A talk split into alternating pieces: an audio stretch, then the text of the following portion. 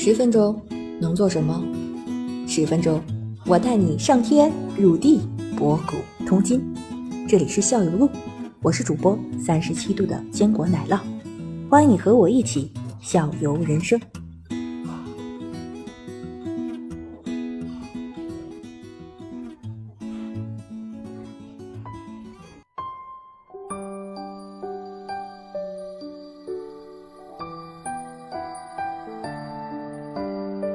就是经常嗯还会担心，比如你收到说他是警察或怎样的，这个就怎么去确认他是确实是警察呢？因为有的也会因为这个犯罪分子会伪装成民警啊。你首先听他的口音，他他说他是北京的，但是他口音是福建，那肯定就不是啊。或者他是对吧？就很多很多比较奇怪的方言，他来跟你沟通，然后他只要一旦提到什么安全账户，还有帮你保管。还有类似于就口气比较严厉的，我我所接触的民警，就是他们打电话给我的时候都是比较客气的，只是在不是很强行的给你一些指令啊，你要干嘛？没有，嗯，但就是反而是那些想要诈骗你的，他是以权威，我是警察，我我要你做什么，你必须马上得做，他是会给你到一个这样的压力，你可能就会去啊相信他，但是有时候你可以分析。分析一下，嗯，他只要涉及到金额，涉及到他要帮你保管，他要什么，让你做的任何卡号、密码要交给他，肯定都是诈骗这这点，奶酪，我跟你分享一下啊，分享一下，就说什么呢？就说 他这个，他这个，他这个诈骗的过程啊，他也不是说就是那个搂搂搂草打兔子，搂着谁是谁，他也是有那个筛选筛选的。比如说，他说我是一个北京警察，然后他诚心。他是他诚心跟你用福建话说，他可能也不是福建的，他就用福建的口音在跟你说，他就让你去反映这个事情不正常。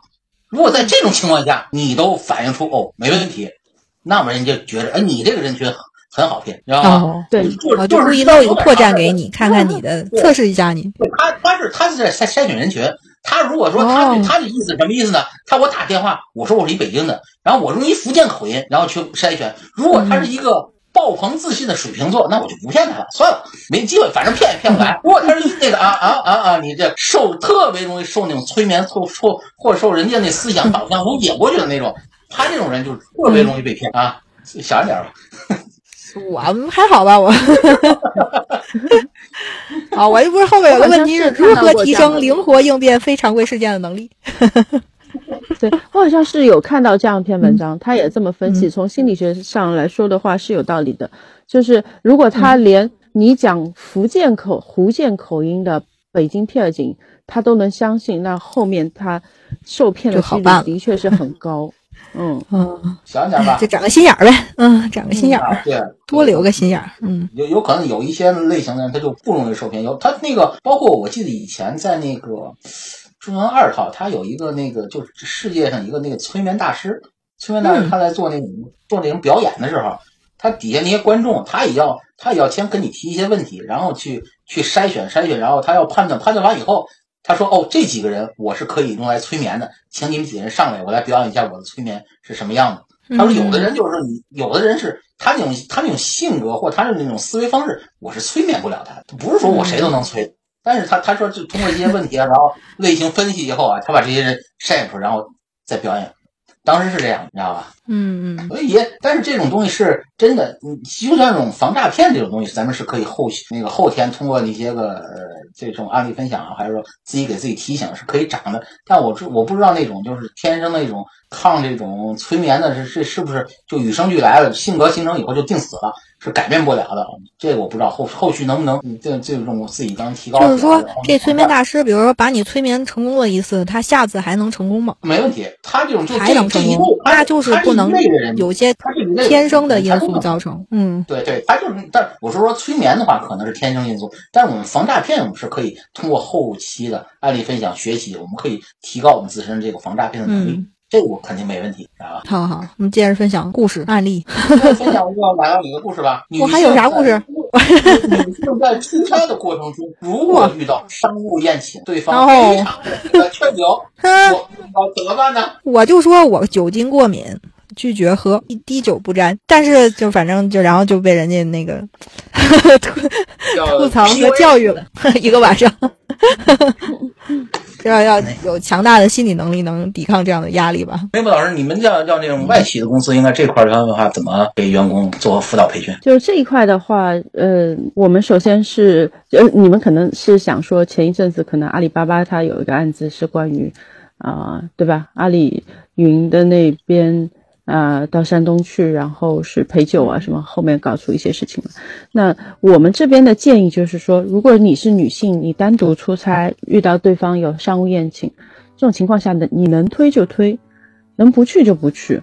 就是你一个人，他要一堆人来宴请你，这也是，除非你那个可能阶层比较高，或但这种情况下，你肯定有你的怎么说团队成员，不可能你一个人去的。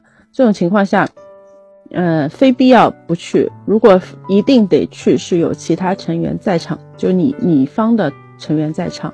然后呢，你也可以用一些比较机智的方式去回答他，比如说，啊，合理的话，你在备孕啊。我们现在国家不鼓励三胎吗？你在备孕，或者是这这个这个比较好。你你在生病状态，就说你你说我啊，我可能今天吃了一些抗生素，是最最厉害的。曾经见过一个。女生她是直接现场到了现场，先只让服务员拿一杯开水，她就喝喝一片药，那种状态是，你怎么办？我吃药是真的不能喝酒。对，有一些方式，那对方也知道啊，你今天是坚决不能吃吃喝酒了，也就算了。如果那个时候他还要继续的怪你，哎，我觉得你可以就借个机会，能能撤就撤了吧，就看起来就。呃，结果不会很很好。首先带个能喝的同事，对，有人有人照照顾你，嗯，照顾。来到咱这有吗？没有，没有。北方人不是都都很能喝的吗？对，我们我们南方的 看到北方的都觉得是特别能喝的。没有没有没有没有，真的，其实我们觉得 那个上海人民也也挺厉害的。嗯，此言差矣。我是曾经看到上海人民和一个山东的同事，还有一个。哪里的同事他们在喝的时候，当场那上海的喝两杯就就怕了不行了，就吐了就已经是这个酒量肯定是北方的更强一点。我们的感觉啊，当然不是是因个体而异的嘛，对吧？但是如果你出差遇到这个事情，你可以找一个相对来说比较能照顾你的呃伙伴，尤其如果是异性的伙伴更好。当然，就是这种情况下，可能人家强烈针对一个女性，也不是很妥当。有男性会去出挺身而出去帮助他，对，或者是就是到那以后拿块头孢，先拿杯水送你，让他看看啊，头孢，头孢，头孢，那个是那个是打死他们也不敢弄，真真出事儿。嗯，是的。